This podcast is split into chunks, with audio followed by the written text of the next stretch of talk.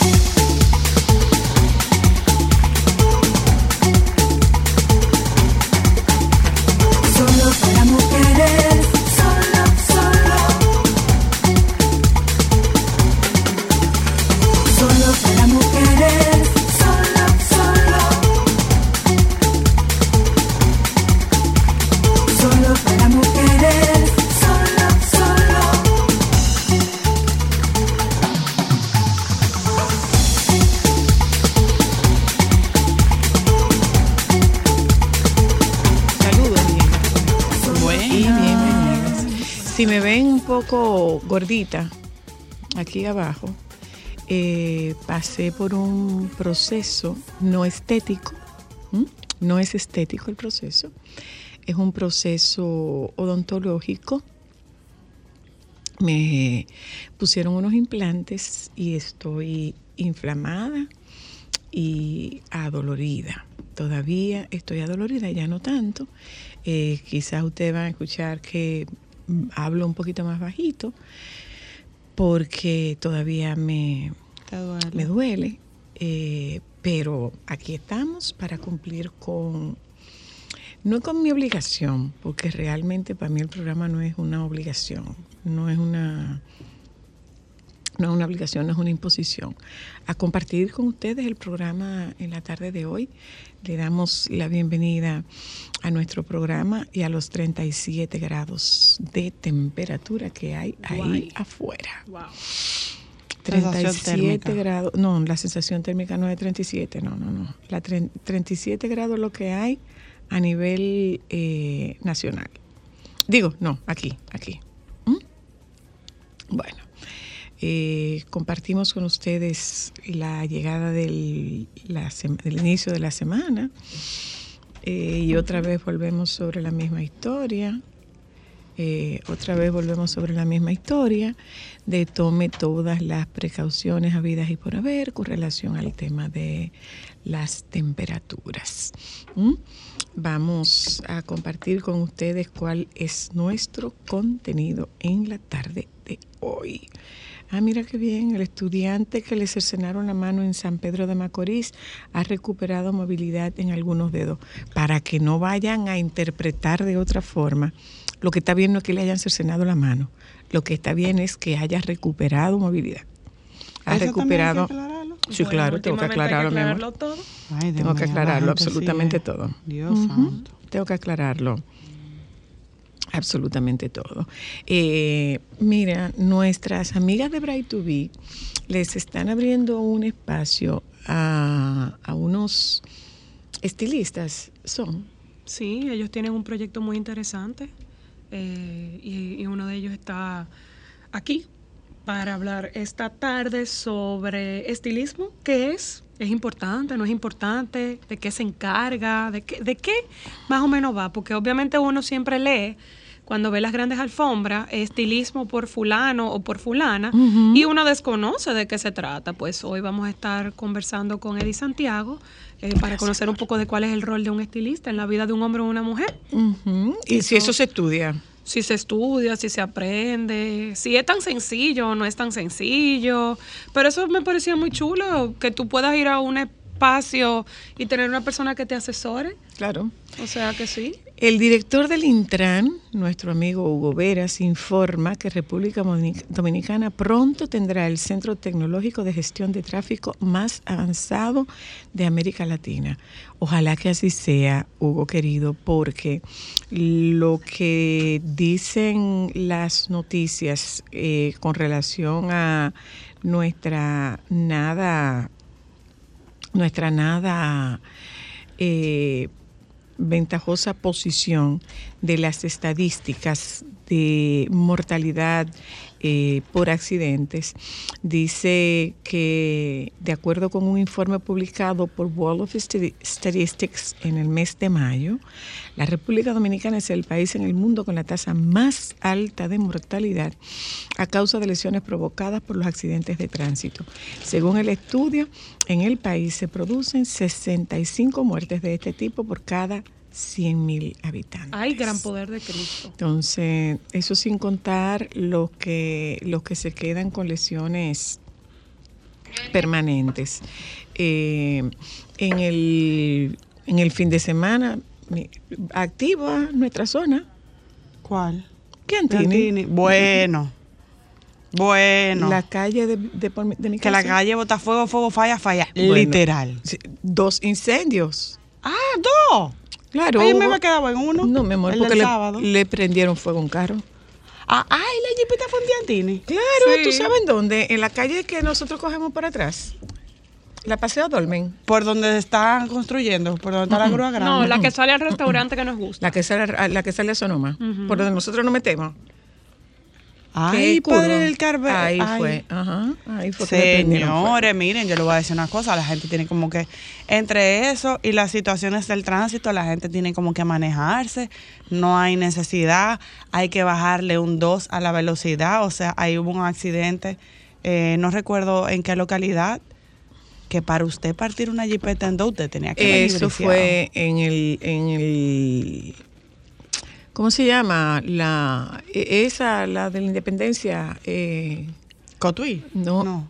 ¿cómo Era, por Cotuí? ¿dónde no, era? Mi Azua, amor, eh, no, era. mi amor, es en la carretera del ¿Cómo que se llama esa carretera, señores? Palma de Ocoa. La de los la de los kilómetros, la Sánchez, la carretera, por la carretera Sánchez por la carretera Yo Sánchez. lo que entiendo es que en el tema del y tráfico aquí murieron tenemos tres que... y murieron tres jóvenes, tres jóvenes muy jóvenes, veintipico de años, ninguno llegaba a los 30 años, que habían ido a recoger a uno que, que estaba llegando a uno del carro que se partió, creo que fue que se partió en dos, Sí, porque se la jipeta- contra- una jipeta fue, Explorer. Eh, y por otro lado, Y el tema de la violencia del tránsito, señores, miren, de verdad, de verdad, de verdad, Bueno, lo mire. mejor es usted, disculpe la palabra, pasar por pendejo. Porque por un tonto, como usted lo quiera poner. Yo le estoy pero llegue, sa- llegue sano y salvo a su casa. Porque los que están privando en gallito te dio terminan mal. Ay, usted tiene razón. Y Ay, siga sí, su sí, camino y arranque para la casa del conductor o la casa del automovilista y reporte si usted tiene seguro. Mira, si no, me- su vida A mí cuesta me más. pasó esta semana y se lo comenté a Cristal, algo muy extraño. Yo tengo el celular en modo eh, manejar, o sea que se bloquea. Eh, y le conté a Cristal que yo vi un motorista literalmente de la nada. Él le dio un tablazo a mi carro con la mano que yo me asusté. Yo dije, mínimo él me pegó un dispositivo de seguimiento. Pero yo me quedé tranquila, yo ni lo miré, no reaccioné. Llegué a mi destino, revisé mi carro. Porque uno- la cosa en que uno no sabe Así es. lo que pasa. Entonces yo me quedé tranquilo. Yo dije, bueno, papá Dios, mira. Lo único que yo dije, papá Dios proveerá, si hay que pintar, si hay que reparar algo, los materiales se resuelve, la vida no. Entonces él que siga su camino, si él quería, así. si lo que él quería era buscar una reacción de mí, pues mira, no se la va a buscar. Yo prefiero gastarme mi dinerito, darle uso a mi seguro, pero llegar- tú no vas a gastar tu dinerito. Mi dinero, gastar dinero, lo que sea. Que eso ¿Hasta cuándo eso me acuerda a no, no, no, no, no, no, no. Ay, no, sí, eso no. me acuerda Yo voy, dinerito es lo que tú recibes y cuarto es lo que tú pagas. No. Lo que pasa es que mi abuela nos decía como un cariño, dinerito, pasen a buscar un, un dinerito. dinerito. Y era literalmente un Un dinerito. pero dinerito, pero es lo que te digo, no. o sea, yo estoy en esta vida, mire, de verdad. Mire usted, Si usted Ay, me vamos a quiere lo un poco, sea, vamos no a pasa refrescarlo un poco. Que Michael Bublé viene el 30 de septiembre para Altos de Chabón. Bueno, ven, Comiencemos a ahorrar. ¿Cuál es el problema? es que no. No. Mm, mm. Ay, no, después de lo que pasó con su esposa, él y él como que no. ¿Eh? ¿De qué tú hablas, Ámbar? ¿Y qué pasó Ustedes con no su han visto la- todos los problemas que él tuvo con Luci- eh, Lucía Lupi- Luciana o Lucía Lupilato. Que él es violento. Mm. Él es violento y es un controlador. Eso lo entonces- desmintieron. Ah, yo no sabía Bueno, yo vi varios live y la cara de él no era de desmentir, ¿no? Ah, no Entonces, como sabía que eso. Después de eso, él como que me desanimó un poco. Ah, no, si es así. Sí, así tienes toda la razón. No, a mí La me noticia desanimó. dice que Michael Bublé, un fenómeno global de la música jazz y pop, llegará por primera vez a República Dominicana el próximo 30 de septiembre como parte de su Higher Tour 2023. Los amantes de la música del ganador de múltiples premios Grammy y premios Juno disfrutarán de una velada inolvidable en el anfite- anfiteatro de Altos de Chamón, donde el cantante, junto a una gran banda de músicos, interpretará temas como Feeling Good, Love, Sway, Home, entre otros éxitos. Bublé llegará a República Dominicana de la mano del empresario Gamal H., quien en la última década ha estado comprometido con traer espectáculos de calidad y popularidad al público dominicano. Higher Tour terminará en México el próximo mes de octubre. Eh, Señores, por estamos adelante lado, nosotros. Muy, siempre hemos estado muy adelante. Estamos adelante, adelante en tema de conciertos. Aquí siempre hemos tenido muy buen gusto. De todos los, de todos los años, de toda la vida. Déjame leer esto y sé que me voy a buscar una vaina, pero lo voy a leer. ¿Para qué lo vale entonces? El divorcio puede tener un impacto particular en los hombres, ya que son más a menudo la pareja que pierde su hogar, hijos y familia. Dice este libro que se llama eh, Men's Health. Y es verdad, eso es algo que yo he dicho siempre. Quien más pierde son los hombres cuando se tienen que ir de la casa y se van a una casa donde ellos no saben cómo, dónde se encienden las luces y, no solamente eso, sino que además eh, no tienen un permiso para manifestar lo que sienten. La familia le va a decir, lo mejor que tú hiciste fue salir de esa mujer. Eh, los amigos le van a decir, tú te vas a poner así por mujeres si lo que más hay es mujeres. Probablemente. Y él- ellos son hombres machos, varones masculinos que no podrán manifestar lo que sienten porque no tienen el permiso para manifestar lo que sienten. En muchas ocasiones, con frecuencia, y no saben que lo mejor que le puede pasar a un hombre es encontrarse, darse el permiso para llorar, para sufrir, para decir, mira, no lo estoy pasando bien, puedo pasarlo bien después, y que sepan ustedes, los hijos no son un motivo lo suficientemente sólido para que usted se quede en una relación que no funciona, donde papá, mamá y los hijos son todos infelices. ¿Mm? Se puede tener una relación de co-parenting en español sería. Ah, co-parenting. Co-parenting es co-crianza. Hay que se oye. Ah, ok, pues say De it. crianza en conjunto. Okay, but say it in English then. You de crianza en English. Co-parenting. Co-parenting. Pero en español, Yeah, de eh, crianza en conjunto, se puede tener una buena relación, se puede criar en conjunto de manera saludable y cada quien tener sus parejas y cada quien vivir bien y tener una relación armoniosa y saludable para ambas familias. Pero ¿cómo así, ¿Qué señores? pasó? Joven es dado de alta luego de... ¿De qué? No, esto no puede ser. ¿Qué pasó? ¿A qué se fue Joan? No? Claro, no, esto no puede ser. ¿Fue Joan? Esta es una noticia. es- eso será de verdad, ¿eh? ¿Qué pasó? Esto será de verdad. ¿Qué pasó? Yo no sé, porque en Instagram aparecen muchas cosas. De todo. Digo, en, en Twitter aparecen muchas cosas, pero yo voy a leer esto que dice aquí.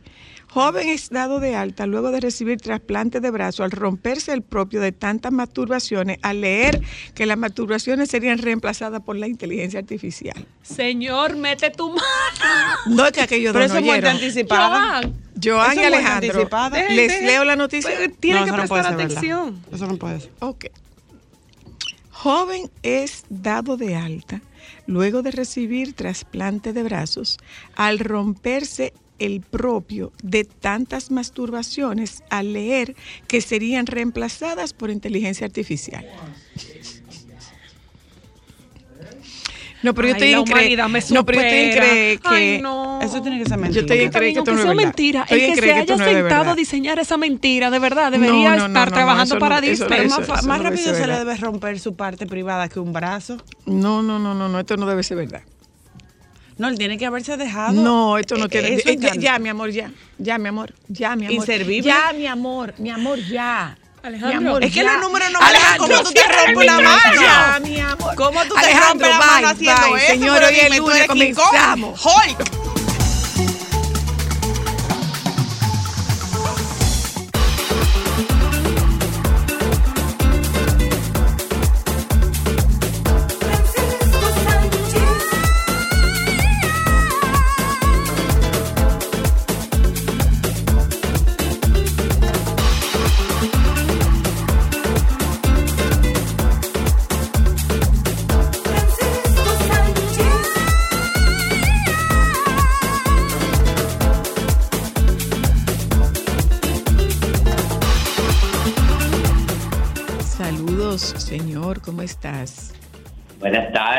Bien, gracias señora.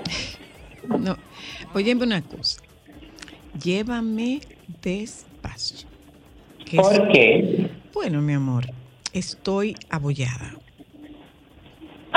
Ay, Dios. ¿Y quién te apoyó? Una dentista. Amor, hubo que hacerme una extracción y ¿De dónde? de una muela. Y no fue con la doctora Ah, Paco. ah, bueno, estás. ah, ah, ¿Qué es lo que.? Espérate, estás. Eh, ay, pero me olvidó lo que tú me dijiste. Inflamada, abollada. Estás a- abollada bucalmente. Exacto, inflamada. Muy- Ah, pues no hable. te voy a oír, te voy a escuchar, por eso te Entonces, óyeme, vamos a escucharte. Lo primero es, ¿qué espectáculo ese de Yuri en la euforia? Bueno, ya tú te podrás imaginar que yo canté todo hasta los comerciales porque me recordó mi época de batida y recordé tanto a Vitico. Ay, la cabra. Ay, lo. Eso fue una cosa increíble, bueno, todo, sin desperdicio, las luces, el sonido, la energía de Yuri, la, la forma de contar las cosas de su historia, de mezclar eh, como elementos de- dominicanos con elementos mexicanos, compararlos, hablar de nosotros, agradecer el cariño, los bailarines espectaculares, el vestuario impresionante y la verdad es que, señores, Yuri tiene una energía Sí, ¿eh? que se convirtió, yo le dije después, tú te convertiste, eh, porque yo siempre admiraba a Yuri, pero le dije, tú te, te convertiste en uno de mis personajes preferidos. Ah, pero fuiste a verla y todo, después. Cla- antes y después. Ok. Acuérdate que como encargado de comunicaciones y relaciones públicas del Gran Teatro, eh, estuve ahí para recibirla junto con la directora, con la señora Chiquicheco, y luego para despedirla, porque ella se fue esa misma noche por el concierto del sábado en Santo Domingo. Wow, la misma noche. Sí, porque si tú te pones, eh, bueno, yo también me lo encontré así mismo, mm, me asombré, pero después me explicaron que era mejor por la cuestión de que ella llegaba, descansaba ya y se levantaba. claro que sí, claro que sí. El camino, A la hora el camino le servía, el camino le servía para bajar la adrenalina. Ajá, entonces la verdad es que fue muy bien. Bueno, ella andaba en compañía de su marido y de su hija.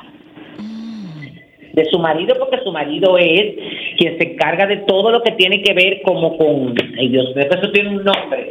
Tú ves la gente que está sentado al lado del sonidista y que, eh, de- que se encarga del, del sonido y de las luces, pero que también maneja todos los efectos del show. Ahí está el marido de ella y la hija, muy simpática, por cierto, que no la presentaba dentro de las actividades que hay esta semana. Eh, ay, déjame empezar.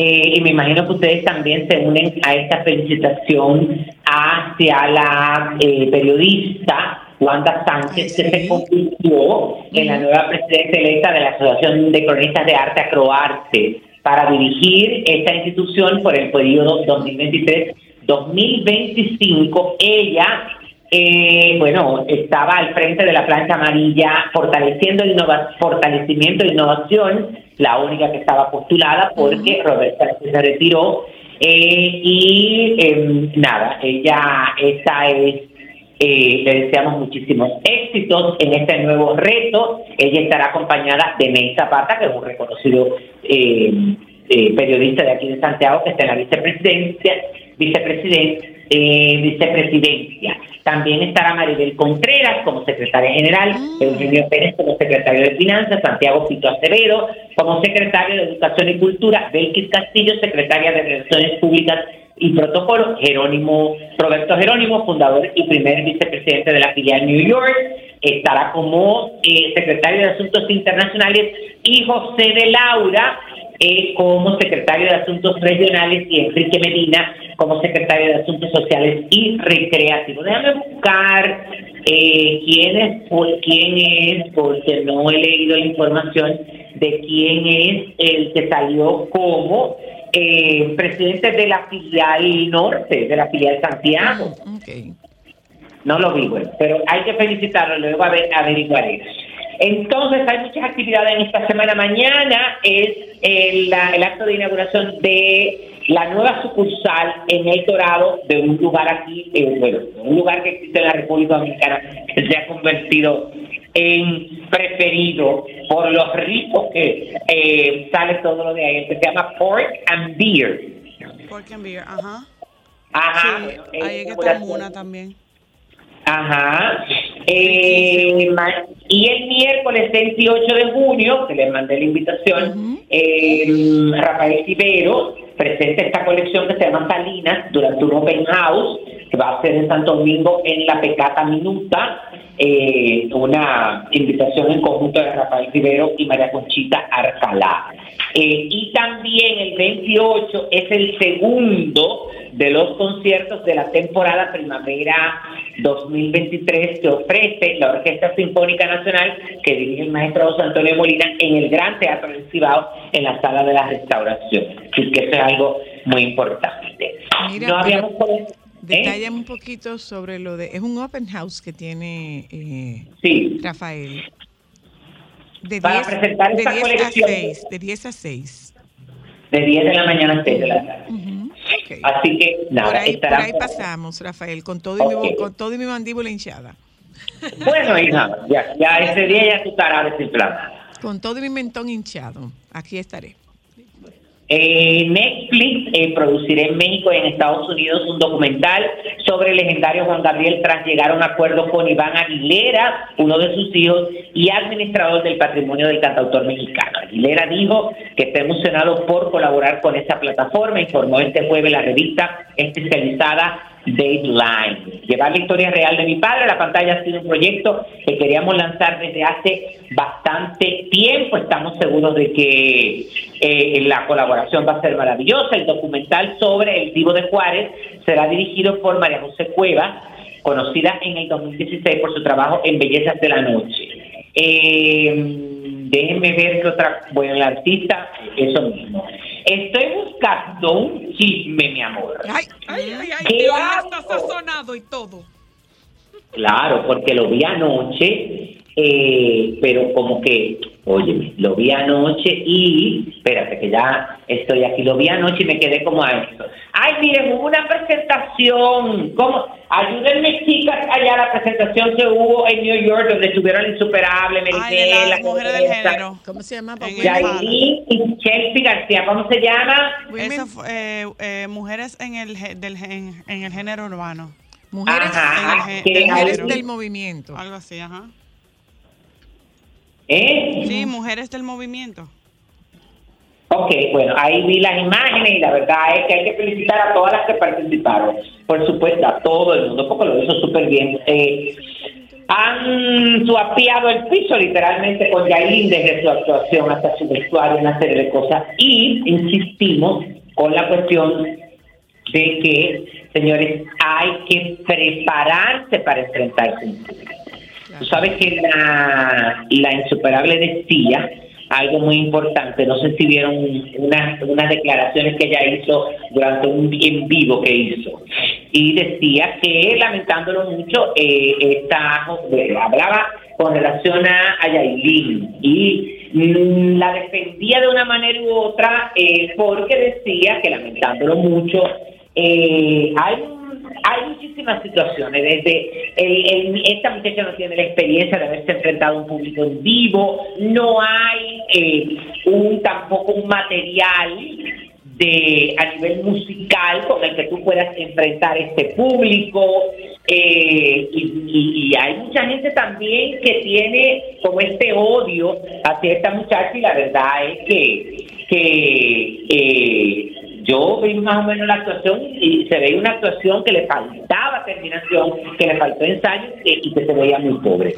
Lamentándolo mucho, eh, hay que seguir el camino, no lamentándolo mucho. Sin que embargo, sin embargo, mira una cosa, Francisco. Yo vi el, el corto de su video con una imagen espectacular. Muy una imagen bonita. Y la canción está muy linda Entonces, y al público le gustó porque la tarareó en el Sí, concierto. este- esta Entonces, es una canción.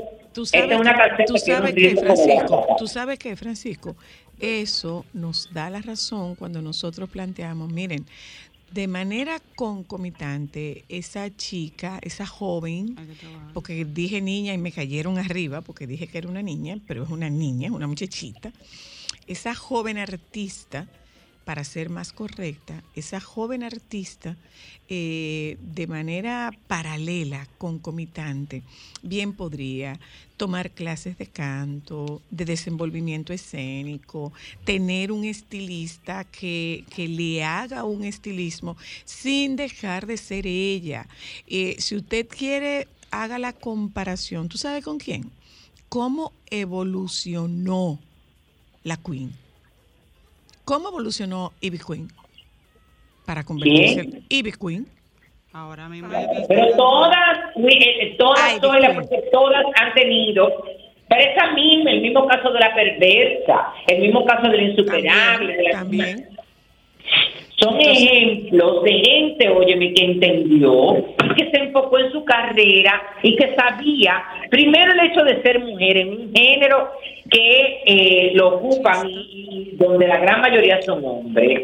Eh, óyeme, es complicado. Entonces hay que prepararse para que el que te quiera criticar sea lo más mínimo. Y si tú te pones a mirar, ella tiene el talento, lo que pasa es que hay que tomarse el tiempo. Mira, el video está muy bien, la canción está muy bien, me encanta sí, sí, escucharle bachata, pero eso es algo que se planificó y Claro. se hizo con O tiempo. sea, hay que dar un respaldo. O sea, eso no era una, era una presentación. ¿A qué nivel era la presentación? Entonces, eh, esa presentación, me imagino que no le deben haber dicho antes de ayer, ven, que vamos para el Lunar Palace a cantar. Ustedes deben haberlo No. sabido antes. Entonces, Es que ella estaba no. teniendo como problema con la visa. Fue de último pero- minuto que ella fue. no, no, no, pudo haber Ella pudo haber tenido problemas con la visa, pero mientras tanto ella debía estar ensayándolo. Mira, Sí. según un ¿Qué? live. ¿Qué, Eso qué- estaba digo, espérate, también es que usted pretende. ¿Tú pretendes pasar o tú pretendes quedarte? Si tú quieres Eso. quedarte, tienes que formarte. Mira, según lo que estaba, unas declaraciones que dio el insuperable un poco después del concierto, ella habla que aparentemente después de todo lo que pasó con, Anual- con Anual y ella,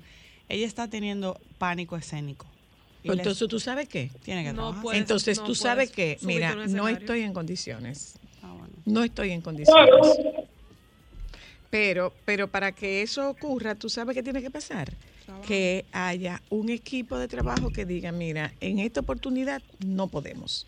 Porque no puede ser que tú agarres todo lo que te pase por el frente sin estar lista para eso.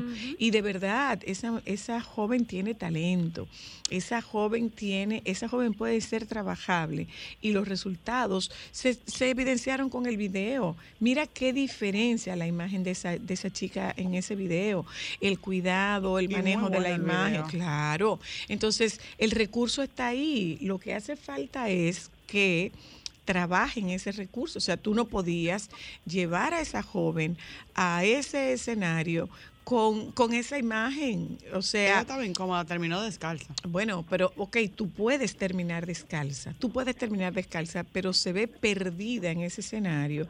Eh, es un escenario muy grande, o sea, es como, es como que no tengo conocimiento de, de la envergadura de la situación en la que yo me estoy metiendo. Entonces, vamos a ver, insisto, esa chica tiene material. Es buena. Lo que hay que hacer es trabajarlo, trabajenla, Y a la gente le gusta. Porque cantaron su canción y tiene poco tiempo. para que no sea una carrera efímera. Ay, sí, totalmente de acuerdo. Seguimos, baby.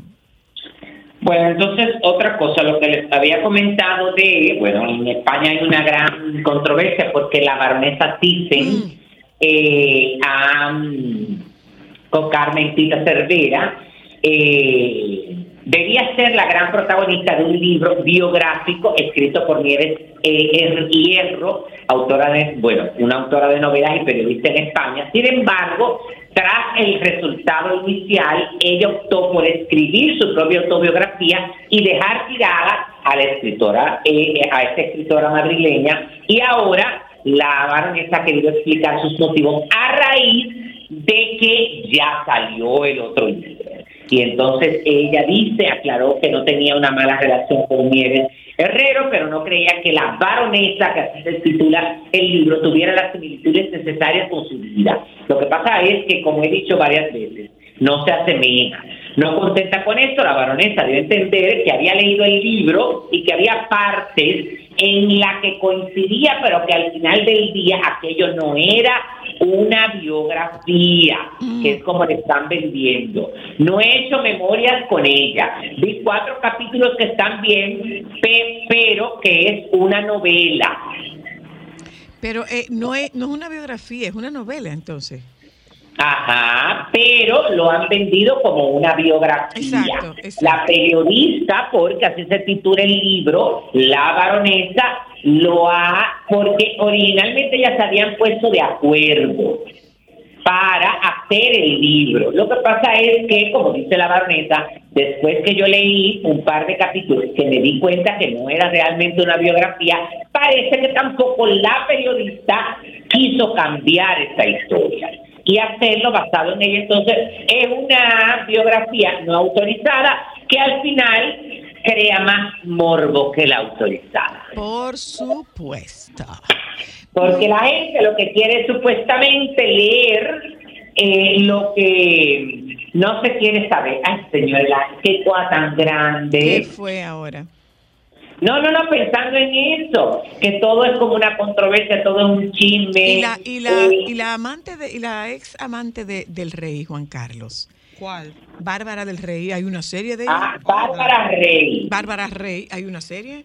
Y ahora tiene un lío con Hacienda. Tú sabes que los españoles. ajá, no bueno, ella, lo que pasa es que ella, eh, ajá, lo que pasa es que ella eh, yo vi el Antena 3 sacó un, eh, una, ay Dios mío, un reportaje, no, no es un reportaje, puede ser como una serie. Una serie, Eh, que fue en un par de capítulos nada más con relación a todo ese mito que hay alrededor- de Bárbara Rey. Entonces, eh, con relación a lo de, bueno, ahí ella lo revela 100%, pero no solamente ella, ¿eh? que eso es algo importante, es decir, ahí hablan personas, colabora- colaboradores que estuvieron alrededor del rey emérito y que fueron los que planificaban estos encuentros entre ellos. Que eran reales los encuentros. Oh, Dios. Y hay eh, videos de cámaras donde se ven eh, ellos tanto en el interior como eh, él cuando llegaba, ella cuando salía, y lo del lío de Hacienda, y bueno, ella dice que supuestamente ella pagó, pero que no se declaró. ¡Ay, qué divertida! Te quiero, baby. Bye.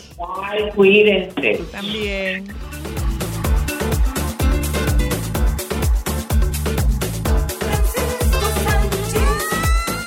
Solo para mujeres.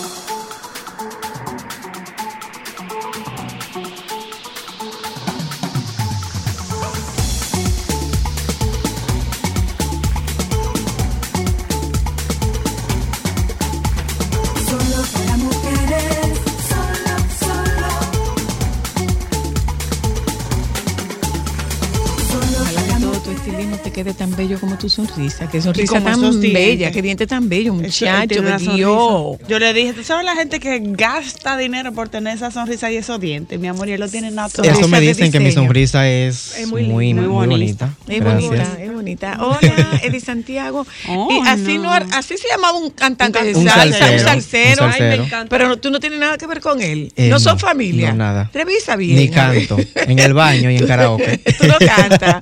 Eh, tú no cantas. En karaoke sí. En karaoke sí, pero tú sabes que en karaoke tono, para los que debe están ser, malos. como debe ser. Mira, cuéntame una cosa. Estamos hablando de estilismo. ¿El estilismo se estudia? Claro que sí. ¿Dónde? Claro. Incluso en España hay una escuela que se dedica específicamente a preparar personas del estilismo en asesoría de imagen. El estilismo es muy completo.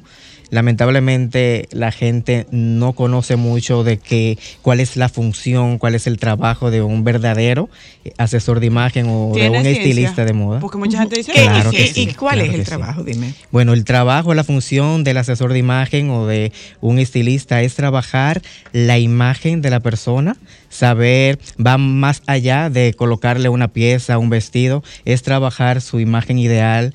Yo siempre me he enfocado en brindar un servicio, una experiencia, de que mi cliente se sienta cómodo a pesar de, de quizás de algunos problemitas, ya sean de salud, de emociones, porque hice un, un diplomado en coach de imagen, porque me llegaban clientes con sobrepeso, con baja autoestima, con alguna discapacidad. Y en ese momento yo dije, ¿cómo yo voy a tratar a este cliente? O que tenga una experiencia, porque yo le podía poner cualquier ropa, pero en su interior ella no se sentía cómoda. Entonces había que, que sanar. Primero tenemos que aceptar. espérate, espérate, espérate. Vamos a organizar. Está profundo. Vamos Está organizando. profundo, pero Tú estás sentido. sanando. No, no, no, bueno. Ah, sanando no, porque no soy ah, psicólogo. Vamos a organizar, vamos a organizarnos, vamos a organizar. sino que se sienta a gusto y acorde, conforme, o sea, que se acepte Que tal y como tanto, es. ¿Qué tanto es? ¿Qué tanto es? Sí, pero eso no es, una tra- no, es un trabajo de un estilista. Pero además de que no es un trabajo de un estilista, eso es un trabajo que toma mucho tiempo. Sí, mucho tiempo. Una cosa, Eddie, ¿qué tanto es tu decisión, la decisión del cliente y tu imposición o la imposición del cliente? Te hago la siguiente, te hago la pregunta por lo siguiente. Mucha gente te dice, eh, Yo quiero que tú me hagas un estilista. no, no. Mucha gente te dice, eh, tú todo lo que te pones te queda bien. Pues si me queda mal, ¿para qué me lo voy a poner? si me queda mal, ¿para qué me lo voy a poner? Entonces, ¿cómo, cómo es tú convencer a, a una cliente, a un cliente, de aceptar la propuesta que tú le estás haciendo y qué tanto tú aceptas del, de la, del deseo de ese cliente, porque de repente ese cliente se siente a gusto embutido. Claro. Pero espérate, que, que no, y que ya esta ropa Bueno, debe lo primero que yo hago es aplicarle un test de estilo, que es Ah, una un entrevista. Ah, una entrevista, como una consulta, como un cuestionario, donde me responde algunas preguntas para, ya, para yo conocerlo mejor. Eh, ahí los resultados me dan, por ejemplo, qué tipo de cuerpo tiene, cuáles colores le favorecen. Si tú me dices incluso hasta qué cuál es tu color favorito, yo puedo decir eh, qué te gusta a ti, qué propuesta te puedo mostrar. Yo le muestro propuesta, inspiraciones de acuerdo a esas preguntas o respuestas que él me, me dio. Yo le doy propuesta, eh, si le gustan, y también le digo que también me mande algunas inspiraciones de qué quiere. Es un trabajo en equipo. Inspi- ¿Te ha espera, perdona, inspiraciones, porque tú Inspiraciones. sabes que a propósito del Ah, traje de a propósito del traje de, de Tamara Falcó, el problema con el traje de Tamara Falcó fue que ella mandó inspiraciones. O no, por ejemplo, tú puedes tener una persona que te diga, mira, me encanta esto, cre- y, y- y simplemente puede ser una modelo 6 en una revista Vogue que tiene dos millones de, de horas de edición de Photoshop. O me quiero no va como. Heidi Klum y mido 5'2". Sí, exacto. Y Heidi Klum mide 6. Por eso hay que ver cuáles son tus condiciones, cuál es tu estilo personal, a qué tú te dedicas, qué quieres Tu proyectar. bolsillo. Tu bolsillo, por supuesto. bolsillo. ¿Te ha, tocado, ¿Te ha tocado negar a algún hijo de una clienta que por más que le buscaste la vuelta, ella se fue con lo que precisamente no le queda bien? Al principio, cuando yo no tenía tanta experiencia y dominio, yo quizás dejaba que el cliente, yo le daba una sugerencia y lo dejaba que él fluyera. Pero ya no, ya yo pongo mis reglas. Te digo, me ¿Y cuáles son tus reglas? Ed? Eh, Tú tienes un contrato, Eddie. Tú te manejas con un contrato. No, te hago la pregunta porque, por ejemplo, yo te puedo contratar y tú me puedes decir, mira, en base a tu personalidad, tu estilo de vida, tu tipo de cuerpo y a lo que más te gusta y tu comodidad, X o Y, a ti lo que te conviene son estos estilos. Y yo decirte, no, yo no me voy a poner eso, tú no sabes de eso. Entonces, hay veces que tú dices como, como suplidor, entonces, ¿para qué me contrataste? Me Exactamente. contrataste un a estilista mí no me y no le gusta imponer cosas, me gusta que el cliente se sienta satisfecho, pero yo tengo que hacer mi Pero trabajo criterio, y decirte, mira, esto es lo que te conviene de acuerdo a tus atributos, de vamos a hacerlo así, podemos hacerlo así. Le doy opciones, el cliente tiene que, que estar consciente de eso. ¿Qué Mira, tú sabes que yo estuve, yo estilismo? estuve viendo a Anita en, en una entrevista del Gordo y la Flaca y ella La decía que cuando ella iba para alguna fo- alfombra, ella ni averiguaba lo que le ponía. Ella ponía el cuerpo y ya. Ella se ponía lo que le pusieran. Ella decía, yo tengo tantos otros días para ponerme lo que a mí me gusta, que yo dejo que ese día me ponga lo que el otro quiera. Si tú sabes qué pasa ahí, que a veces, bueno, tu personalidad, tu estilo, tu esencia, con eso se nace. Hay personas que le podemos poner cualquier cosa y no se ven bien, porque no lo saben llevar. Tengo, he tenido clientes que le puedo poner cualquier cosa y se ven espectaculares. Todo va a depender de cómo tú lo lleves, de tu personalidad, de tu seguridad, de lo que tú quieras transmitir. De la autoestima. de Como decía. Cristal, que ¿hasta dónde abarca el estilismo? Sí, porque la Bueno, gente cree que nada más El es ropa. estilismo es muy profundo, muy, muy profundo, porque hay que tratar la imagen interior. O sea, siempre menciono eso, no es que soy psicólogo, sino que se acepte, o sea, no- que se acepten, ¿verdad? Pero no que se resigne, ah, Dios me hizo así, no. Tenemos que saber cuáles son tus debilidades, ¿Y qué cosas tus podemos fortalezas? y tus fortalezas, qué podemos reforzar y que tú te sientas a gusto con esa ropa que, que yo te propongo o con tu estilo personal. Ok. Toma mucho tiempo. Sí. ¿Y eso hasta dónde va? Los sí, zapatos, abarca, aba- ropa, exactamente. cabello. Un estilismo abarca maquillaje, peinado, que las tendencias, que qué tú quieres proyectar, para qué ocasión es ese estilismo, eh, todo. Es- ¿Qué es muy ventaja tiene, Eddie, por ejemplo, yo contratar el servicio de un estilista para actualizar mi closet o para ir de compras? Ah, qué bien. Ex- excelente Se aprende en pregunta. YouTube. Ah, viste, pues ya me puedo retirar, ya no voy a hablar más. Te puede ir. Tiene vacaciones a partir de Bueno, el trabajo de un estilista es muy importante para ayudarte a proyectar una imagen bastante profesional, también de acuerdo a tu estilo personal, a lo que tú te dedicas. Y tener esa ayuda siempre es muy importante porque a veces las mujeres no saben qué hacer, no saben cuál sería la mejor decisión, incluso si- qué corte me favorece, qué color me favorece. Por eso es O sea, que importante la ayuda. pudiéramos decir, Eddie, que ustedes son una garantía económica de una inversión que me va a ayudar hasta a no gastar dinero a lo loco. Claro que sí. Porque tú eres de los cuando estilistas tengo, que dice, Cuando tengo estilismo no. fotográfico, que son para sesiones de fotos, me gusta siempre proponer un vestido que ella le pueda dar uso, que lo pueda seguir usando, que simplemente no haga ese gasto, sino que sea una inversión, que lo pueda seguir usando en su diario vivir. Seguiré siendo amante de las dos piezas. ¿Verdad? Sí, Entonces, pero por tú- supuesto, porque la blusa va con otra cosa y la falda va con otra cosa. Exacto. Seguiré siendo amante de las dos piezas. Tú eres el tipo de estilista que sería honesto en decirle a la clienta, mira, esa pieza no la necesitas en tu closet, no inviertas ese dinero. Exactamente. E incluso eh, cuando hago depuraciones de closet. Eh, ah, porque tú haces depuración de closet Claro también. que sí. Detox. Sí, por eso es que es muy completo lo de la asesoría de imagen. Incluye personal shopper, eh, el closet. Yo tengo personal shopper. su hija. es muy tedioso también ir a, ir a tiendas. No, Sí. mi amor, para ustedes, Ay, porque, sí. porque lo que soy yo. No, ella no, No, es mi mujer en vida, ese para sentido. nada. Ay, para no. Nada. a mí me estresa si tú me metes en una tienda grande, yo me turbo. Ay. Sí. Yo me, Yo turbo, me pierdo. Ay, no, no, no. Y no, sus no. horas en un mall están contadas No, 30 minutos. Wow. No, a los 30 minutos yo digo, Me siento y hablamos. ya, ¿eh? No, ese es uno de los, de los casos que siempre me llegan. No sé qué elegir cuando voy a la tienda, te necesito, cuáles son esas prendas básicas que yo necesito Por tener ejemplo, en mi para closet. comprar una corbata, si son seis corbatas, me perdí. Yo me puedo manejar con cinco. Si tú me das a elegir entre cinco corbatas, yo puedo elegir una. Pero si me pusiste seis, Ya, hasta ahí te llegué. turbaste. Mm, mm, Hasta ahí Problema hay. No. Pues, ¿dónde podemos Eh, encontrarte, espera, y, y- y la, la historia, eh, es muy caro contratar a un estilista. ¿Y por cuánto tiempo se contrata un estilista? Bueno, todo va a depender para qué ocasión sería. Una boda, un bautizo, una sesión de fotos. Si tú quieres un estilista que sea permanente contigo, que trabaje de la mano contigo para cada ocasión, que tengo clientes así, eh, todo va a depender. Quiero hacer un cambio radical en mi vida.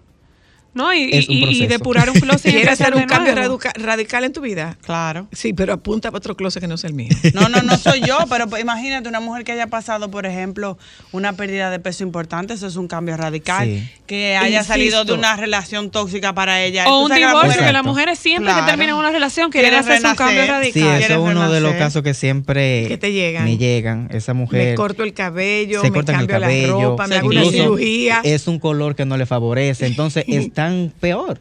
Ok. Porque ¿Y no tuvieron y tú esa vas de ayuda la mano, idónea. o sea, tú acompañas a una clienta más allá de la tienda, más allá del taller, tú acompañas a esa clienta a la peluquería y tú le dices, Ah, bueno, esto es lo que, yo sí. quiero. Se hace un proceso de colorimetría. La colorimetría es un estudio que se hace para determinar cuáles colores te favorecen, Oh, tanto en tu vestimenta, maquillaje, el Pero cabello, que es muy casi. importante. Total, tú estás viendo. Sí, o sea, tiene un Atención, chicas, Sí. olvídense de la despedida de solteras. Regálenle una asesoría de imagen. Ay, mira. Claro. No está mala idea. La despedida de solteras, regálenle un asesor por Y un para mes. todas nuestras oyentas, buena. Eli, que Claro. están interesadas en contratar tus servicios o conocer más, ¿dónde te pueden seguir y cuáles son tus contactos? Bueno, me pueden seguir en mi Instagram, Eddie Santiago TV. Ay, pero Eddie debía hacerme como un... Vamos a Sí, ver pero un en día mi de closet, esto. Con mi Claro, closet. para Ay, mí sería un placer. Sí. En Claro ese que sí. museo, hijo, por eso no un closet, es un museo.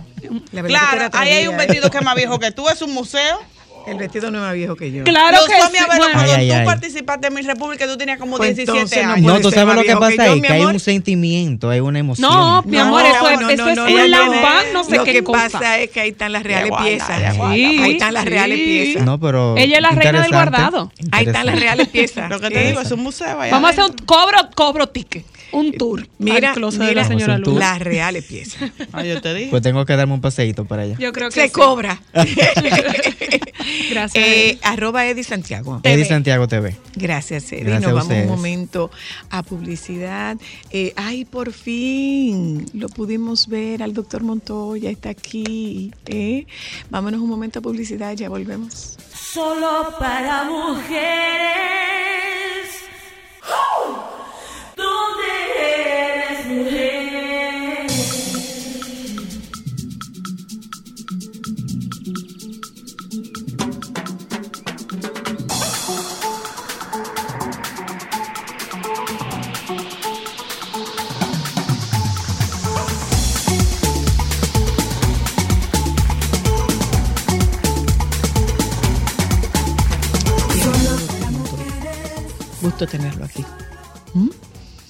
Hablamos del Tour de la Esperanza, Sí. dándole sentido a la vida. ¿Mm? Mire, eh, nosotros venimos de la funeraria por la pérdida de un tío muy, muy, muy, muy, muy querido, muy querido. Y escuchábamos lo que se dice en estos casos, más por desconocimiento que por intención. Eh, tú tienes que darle gracias a Dios que te duró tanto tiempo. Eh, tú tienes que tener resignación, tú tienes que ser fuerte, tú tienes que tener conformidad. Y yo le decía a esta tía, eh, recuerda, tú no estás llorando porque tú estás inconforme. Tú estás llorando porque estás muy triste y te duele mucho saber que físicamente él no va a estar. Pero tú no estás llorando por inconformidad. Entonces, no te va a consolar. Nada que te digan. Lo primero es que, y, y- sería bueno tenerlo a usted, doctor, eh, eh, que tocáramos ese tema. O sea, es que que nada me va a quieras. confortar en No, y ese momento. Esos comentarios minimizan lo que tú estás sintiendo con la idea de que eso va a hacer que te duela menos. Y lo único que haces es no validar tu dolor, o sea, es contraproducente, ¿no? Y es un tema muy cultural. Total. Es un tema muy cultural que nos pasa como por este lado del mundo no, sabes, por este y por el otro. y por el otro. En todas partes duele y en todas partes no saben qué decir. ¿Qué porque no hay cultura de ¿Qué, qué duelo, se ¿sabes? dice, doctor? Nada. Pues es que lo que predomina es el escuchar sobre el decir, ¿no? Más vale un abrazo y estoy aquí que cualquier otro comentario que tú vayas a decir. ¿no? Yo, si a mí me preguntan, yo les digo, entiendo que estás pasando por algo difícil, estaré muy pendiente de ti, pero no solo de palabras, sino que de hecho.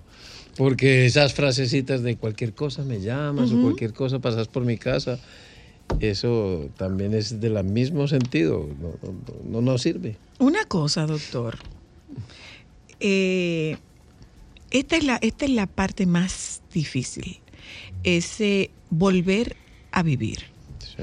Después que pasamos de ese de esos ritos funerarios, agudo. que tenemos gente a nuestro alrededor, pero llegado el momento, ok, ya, soy yo, con mi rutina, mi monotonía y mi dolor. ¿Cómo vuelvo a vivir? Ahí es donde empieza realmente el- esto a doler, ¿no? Donde tienes que empezar a reconstruir. Pero ten en cuenta que al principio básicamente se orienta es a descargar dolor, ¿no? Tú no puedes empezar a reconstruir algo si no has acabado de descargar todo lo que te genera esto, porque no solamente te genera dolor, tristeza, angustia, desesperación, vacío, soledad, incertidumbre, enojo, culpa, está lleno de cosas. Entonces, al principio del duelo básicamente la palabra mágica es sentir. Wow. Tú no puedes empezar a reconstruir mientras no termines de sentir. Claro. Y es un error que, te, que la gente comete contigo y tú mismo dices, no, tengo que encontrarle sentido. Tengo que ser ni siquiera he terminado de sentir. Y es que ser fuerte asume la gente que es no expresar las emociones. Exacto. Tanto es que te ven y te dicen, así, si estás tranquila, te dicen, te veo muy fortalecida, lo estás llevando muy bien. Y tú empiezas a asumir, y culturalmente la gente asume que no mostrar las emociones Esa es lo mujer es adecuado. Y fuerte. no sentirlo. ¿Por qué le tenemos tanto miedo al dolor y a la tristeza? Por una razón muy simple, porque no sabes con qué enfrentarte a ello. Si a ti te entrenan desde pequeña ante cada pequeña pérdida que tienes en tu vida, pequeñas y medianas y grandes pérdidas, y te enseñan cómo afrontar esto, de adulto te vas a enfrentar de una manera muy diferente. De hecho, pasa que te caes y te dicen, párate, párate, párate, que no pasó nada. ¿Cómo que no pasó? Me Y si eres duele. hombre, no llores que los niños no lloran, ¿no? Porque Claro. se sigue fomentando el estereotipo masculino-femenino. ¿no? Entonces, eh, eh, eh, es En ese sentido. Le tenemos doctor, mucho miedo a esa palabra, doctor. ¿eh? Sobre todo Le eso, tenemos pero- mucho miedo a sentir, a sentir. sentir. Pero, Le tenemos mucho miedo a sentir. En ese sentido, me llama mucho la atención eso que usted acaba de decir. Y, y me gustaría saber si usted lo ve con frecuencia. Para las mujeres, este proceso es más suave porque tenemos permiso a sentir o cómo lo viven los hombres. No diríamos que es más fácil. No, más fácil, que- no, más perdón, suave. No diríamos que es más suave. Es más fácil, por una razón, porque ustedes están preparadas para socializar y para hablar de sus emociones. Ustedes pueden sentarse las tres, no, ¿y qué estás haciendo con esta tristeza? Ay, no, yo estoy llorando, yo me estoy comiendo un litro de helado, lo, que se ve en las películas, ¿no? Pero tú vas a encontrar hombres, tres hombres que estén hablando, ¿y vos qué haces con la tristeza? Eso no, eso no Qué lo tristeza. no que Lo primero que vamos a decir es qué tristeza. Ya, después de todo lo que me dio, Hay que ya. seguir para adelante, no sé qué. Eso no Exacto. lo hacemos los hombres. Entonces, socialmente, la mujer está mejor preparada incluso para la viudez que nosotros los hombres, ¿no? No, y en ese sentido. O, o doctor, de otro tipo de pérdidas, doctor. sí, por Eh, eh, hoy hablábamos, todo tipo de perdona, pérdidas. hoy hablábamos de que, y yo, yo tengo mucho tiempo defendiendo esa posición, en una pérdida, de- en una separación, en un divorcio, la que quien lleva la parte más difícil es, Es el el que se desarraiga. Y Es generalmente el que se desarraiga es el varón. La parte más difícil la lleva la parte demandada. Claro. La parte menos compleja la lleva la parte demandada. Exacto, y si es el varón, el demandado, es el que se desarraiga, es el que se va, es el que pierde el contacto con la rutina, es el que, el que, el que tiene que mudarse a un lugar donde no sabe cómo se prenden las luces. Pero que yo creo que en ese sentido lo que dice el doctor es tan cierto y lo vemos aquí en República Dominicana con el tema del feminicidio de hombres que no saben manejar sus sentimientos No, para nada. y que van acumulando, van acumulando y que llega un punto en que la ira los ciega. Eso es como, hagan de cuenta, como una olla a presión. Tú no le dejas salir, nunca permites que la válvula aligere la presión interior hasta que eso se revienta solo. ¿no? ¿Se puede revertir Eh, eso eh, con hay los una hombres, cosa- doctor? Y disculpa. Eso sería un cambio cultural, ¿sabes? Pero además, Y para ver un cambio y además cultural un trabajo, es un trabajo considerable de- y no siempre se cambio. quedan con esa pareja. No. que con relación al tema del cambio, lo que pasa es que los cambios que son sostenibles son los cambios que tú haces por autoconvicción. El cambio que tú haces para complacer a otros es un cambio que no se sostiene, porque para tú hacer ese cambio tú te despersonalizas. Entonces tú vas a la búsqueda de volver a ser quien tú eres y ahí se perdió todo el cambio. Es que, que él cambió bastante, pero bueno, eh, eh, doctor, cómo lidiar en ese volver a vivir, cómo lidiar con la confusión que genera creer que si tú sanas, tú abandonas. Si tú sanas, tú olvidas. Sabes, una de las cosas más complejas, porque no nos han enseñado a ello, es lograr diferenciar entre amor y apego. Porque están tan mezcladas Qué que, difícil. que es difícil saber qué es. ¿Será que amar es una forma de apegarme o que me toque apegar para amar? Es una de las cosas que más le cuesta, por ejemplo, cuando pierdes un hijo, que te dicen a veces los psicólogos de una manera tanto brutal, es que usted se tiene que desapegar. ¿Cómo Y- me desapego de mi Sí, hijo? ¿cómo me desapego? Yo le digo, yo les digo a la gente, bueno, listo, dígame cómo. Y saben, una cosa para uno desapegarse, Claro, vamos a hablar de listica. parejas, por ejemplo. ¿Cómo te desapegas de una pareja? Primero tienes que saber a qué estabas apegado. Porque tú no puedes desapegarte si no tienes claro a qué estabas apegado. Una vez identificas a qué estás apegado, no vas a buscarlo en otra persona. Claro. Vas a hacerlo crecer en ti. De tal manera que yo ya no necesite de otro para, Para suplirme. lo que necesito. Pero te está hablando de una de las cosas que yo creo que de la, es de la cosa más difícil. Porque ir a terapia es de gente guapa y brava y Sí. extremadamente valiente. Pero descubrir precisamente eso que te apega a la otra pareja, eso tiene que ser mucho más bravo Pues todavía. claro. Lo que pasa Es que, ¿a qué se tú apega necesitas uno? un espacio seguro. vamos a pa- suponer tú, que tú yo necesitas sea- un espacio seguro sin, sin- señalamientos sin juicios, y sin, sin juicios para tú llegar hasta ese un punto. sitio seguro. Vamos a suponer que yo sea inseguro. Y digo, bueno, soy, me doy muy poca seguridad, pero tú me das mucha seguridad. Ese es el primer gancho para yo vincularme contigo. Exacto. Claro. Y crear Y no voy a dependencia. querer renunciar Claro. a la seguridad que tú me das. No, para nada. Y si tú te vas, te mueres o me abandonas, pues inmediatamente lo que tendré que hacer yo será o buscar a otra persona que me dé la seguridad que tú me dabas, o lo que es lo correcto, hacer crecer en mí la seguridad de tal manera que yo no tenga que buscar a nadie que me dé esa seguridad. para suplirme eso. Wow. Sí, es sí, sí. Eh, eh, esa parte, eh, doctor, de, de darle sentido a la vida. ¿Cómo se le da sentido a la vida cuando tú tienes la pérdida más significativa que se supone sea Sí. la pérdida de un hijo? Mira, te pongo un ejemplo. Vamos a suponer que este edificio se caiga. ¿Cómo lo reconstruyes? Primero tendrás que quitar Demolerlo. la basura y utilizar lo que quede, que sea utilizable. Utilizar lo que quede que Entonces, sea Tú utilizable. tienes que evaluar qué de tu sentido de la vida todavía lo hay.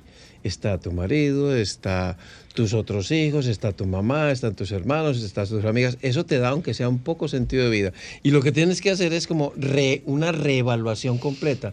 Redimensionarlo, recontextualizarlo, resignificarlo, volverlo a mirar desde otra manera, de tal manera que eso se va agrandando desde adentro, porque el sentido de la vida no lo vas a encontrar afuera. Lo encuentras revaluando lo que te quedó. De tal manera que se vaya llenando ese vacío que dejó en tu sentido de vida la pérdida. Y hay un dato muy importante, eh, doctor, y es que cómo se puede lidiar con la culpa, qué tanto, qué tanto bloquea la culpa ese camino hacia encontrarle sentido a la vida. A ver, mira, la culpa en el duelo o en relación con las pérdidas, pues las entendemos desde dos perspectivas. Hay una culpa racional que tiene que ver directamente con la causa del hecho. Hay mala intención. O hay una intencionalidad, digamos, porque también puede, por mi culpa, ascendieron en el trabajo. Pero bueno, hay intencionalidad en la culpa racional, en la culpa irracional. No hay intencionalidad y es la que se presenta con los hubiera y debería, que además la culpa irracional es una distorsión cognitiva. Es una distorsión cognitiva. Estamos llenos de distorsión. Entonces, primero llevas a la persona a que se dé cuenta que es una culpa irracional. Segundo, evidentemente hay gente que tú ves que dice, no, yo no tengo culpa, pero hay gente pues que se da látigo toda su vida y se da muy feo. Detrás de esas personas suele haber mucho pensamiento mágico, egocentrismo y distorsiones cognitivas. Sí, sí, sí, sí, sí, definitivamente. Esos son los tres o pilares sea, de la tú crees culpa. que todo depende de ti. No, no depende de ti. No, no, para No nada. depende de ti. Para No nada. tenías control sobre eso. Pero hay gente que sí se lo cree. ¿no? Sí, Generalmente porque eso se abordó mal en la infancia. ¿no? Generalmente no se sustituyó ese pensamiento mágico y ese egocentrismo con pensamiento racional. Entonces te quedas. Hay gente con mucho pensamiento mágico. De hecho, hubo un movimiento que todavía hay gente de- con el pensamiento positivo. ah, A raíz del libro, puro pensamiento mágico. ah, Idealizado, tóxico. Sí, que hizo mucho daño. No, es que cuando eh, nosotros mire es estoy ahora mismo doctor estoy leyendo un libro de un colega español que se llama Miguel Ángel Rizaldos Eh, el libro se llama es malo ser frágil espectacular doctor Sí.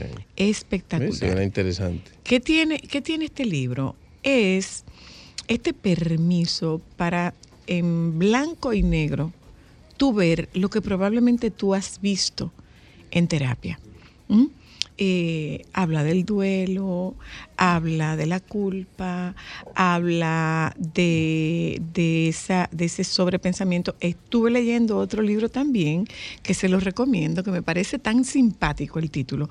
Se llama eh, El libro del sobrepensamiento. En inglés es The Book of Overthinking. Y ahí yo me encontré con la información de que hay una corriente psicológica que ve el sobrepensamiento no solo como un proceso, eh, no solo como un proceso cognitivo, sino también como un proceso conductual. O sea, sobrepensar es una conducta. Y esa conducta es la que nos induce a darnos latigazos y latigazos y latigazos, porque le tenemos terror ¿Sabes qué se usa a en- ser débiles. ¿Qué se usa en Colombia para eso? Las palomitas. Ah, sí. ¿Tú sabes por qué? Dígame a ver. Porque como te empeliculas tanto, come palomitas. Buena analogía, está buenísimo. te dice cuando, sí, te- sí. cuando empiezas con ese discurso, te dice, compre palomitas. Y dice, ¿para qué? Pues porque te estás empeliculando. Mire, doctor, hablemos, hablemos del tour. Adelante. Dígame a ver. Pues, ¿Cuándo vamos? ¿Vamos el- para Santiago? El tour empezó hoy. Ya ¿Hoy? empezamos hoy en la secundaria Babeque, en el auditorio Laura Buitrago. Empezaremos con dos conferencias, ¿no? Eh, eh, que son, se llaman, espérate, te digo, eh, facilitando el proceso del duelo y duelo por suicidio. Ay, sí. Y mañana tendremos a la misma hora de 6 a 8, tendremos eh, terapia hoja, que es la terapia oído, hombro y abrazo, que es como la base de- del acompañamiento en duelo.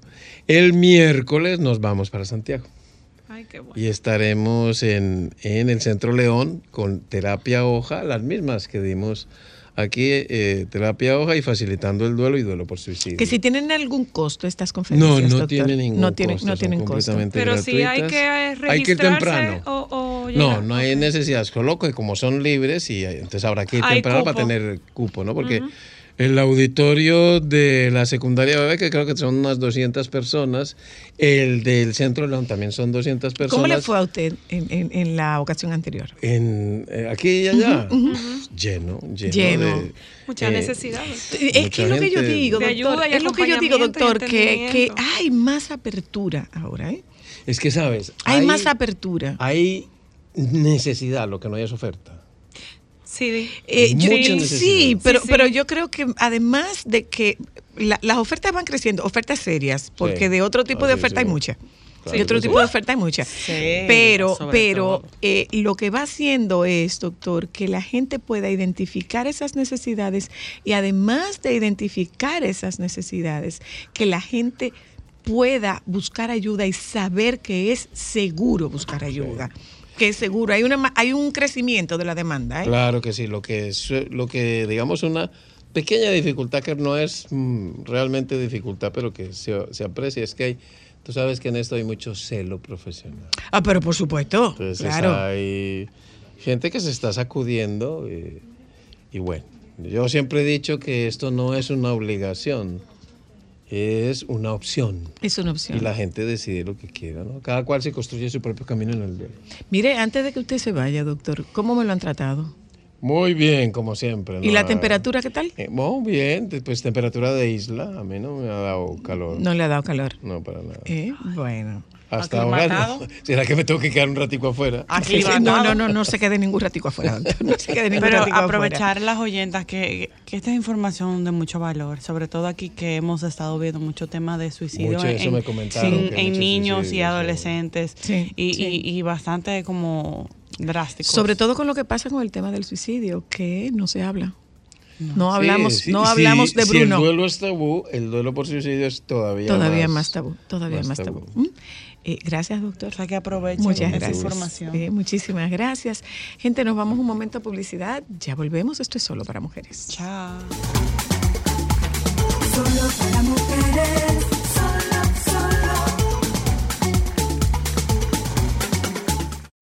Excúsame. Ah, Ay, excu- excuse me. Así como que. Con no, el novio de las chicas, porque es el esposo de todas. Perdón. Y a, eso, y a eso Perdón. agrégale bonita y con un cerebro amueblado, pues ya sí. Ella es Saidi Bello, no, Joan y Alejandro. Le pega Que el ya, apellido. que es ya- que ya están averiguando, que ya están averiguando el Instagram. Ella no tiene Instagram. No tiene Instagram.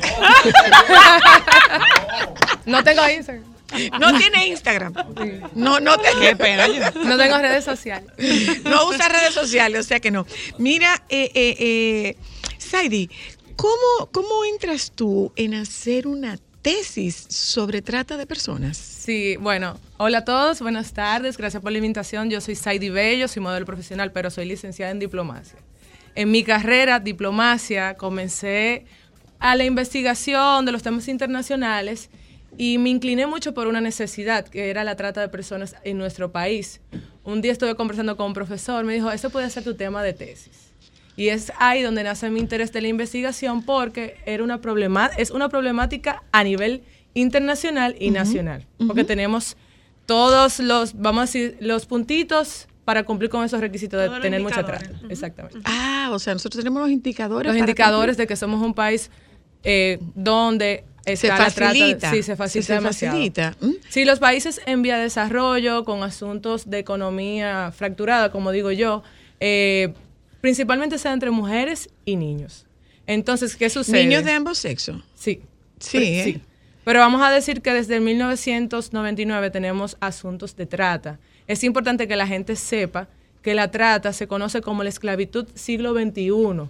No es lo mismo usted salir de su país con la intención de irse de manera ilegal a que usted esté sometido a través del engaño y el abuso y la violencia, que ahí entra el tema de los abusos sexuales. Pero tú estás hablando de esa trata a nivel local o es trata local e internacional. internacional y local. ¿Qué Así de- se qué- define. ¿Qué decía tu tesis? Dime. Mi tesis tiene que ver exactamente con el análisis del nivel de cumplimiento. ¿Qué sucede? Naciones Unidas, en el año 2000, en la Asamblea General, se hace y se crea el Protocolo de Palermo. El Protocolo de Palermo se crea con la finalidad de eliminar y reducir un mal que afecta a todos los países del mundo.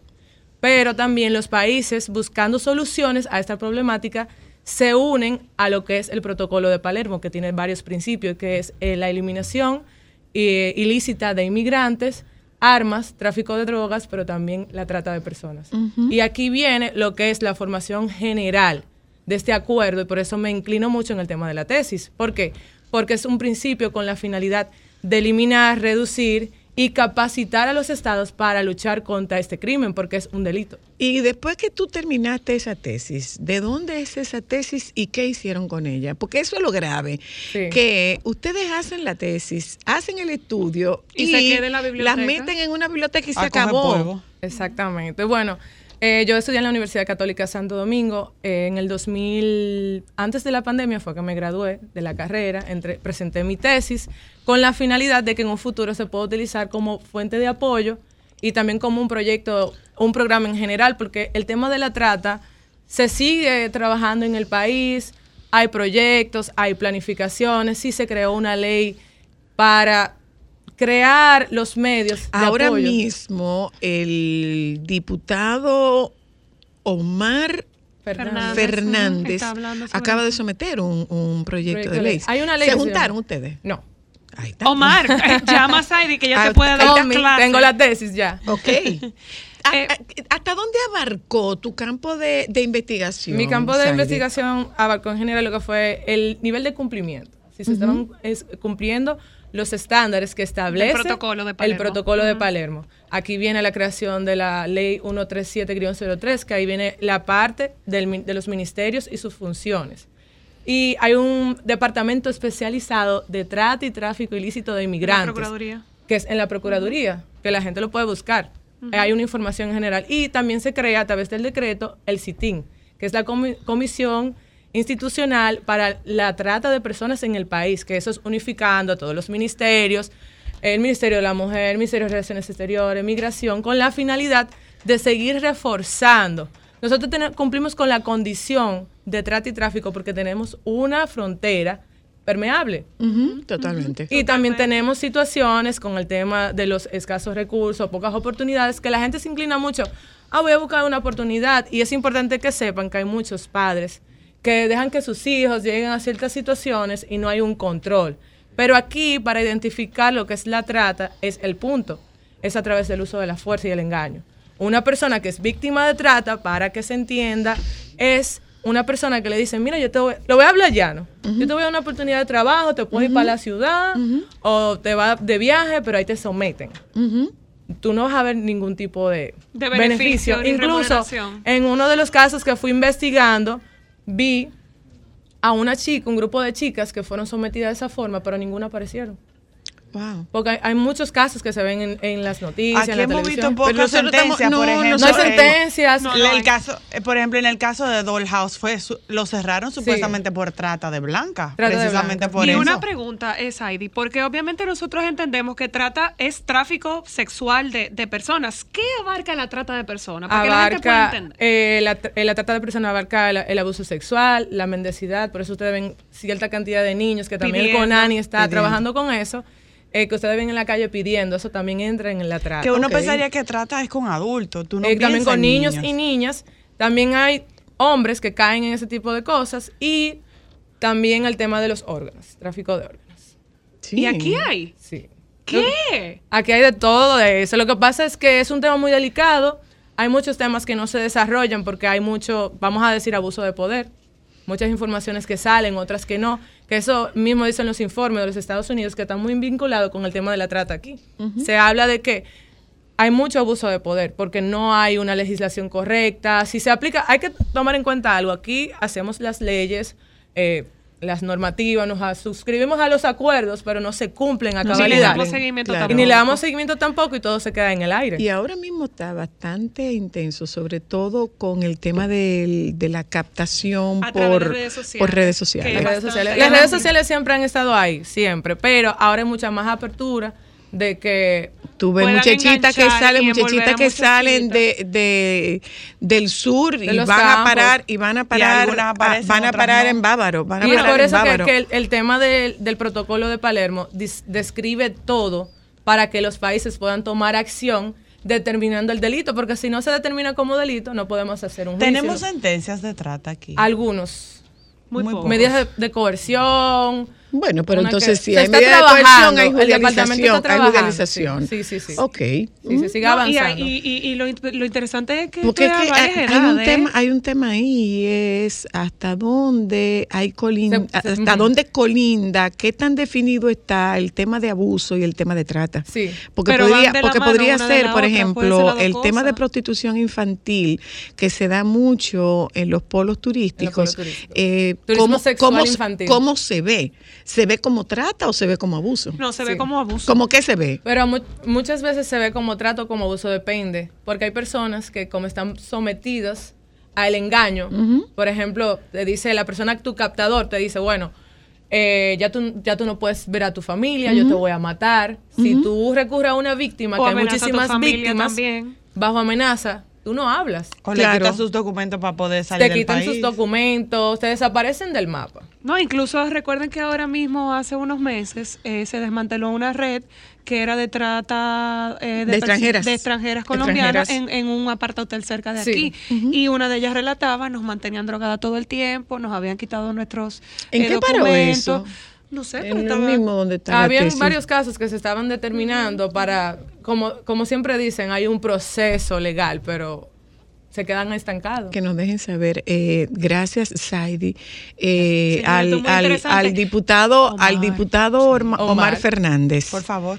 Eh, Esta muchacha puede ser de escuche, mucha escuche a Saidi. Bello que hizo una parte de lo que usted necesita para Aquí ese yo tengo proyecto. toda la información, claro Ya que tú sí. le adelantaste eso, Sí. Sai. Sí, yo estoy trabajando con la finalidad de que esto se siga promoviendo y de que muchas personas aprendan y entiendan que la trata no es diversión, es esclavitud siglo XXI, es moderno, es, es a través del engaño. Gracias. Gracias por la invitación. Gracias a ustedes por acompañarnos. Les dejamos con los compañeros del Sol de la Tarde. Acompáñenlos. Solo para mujeres.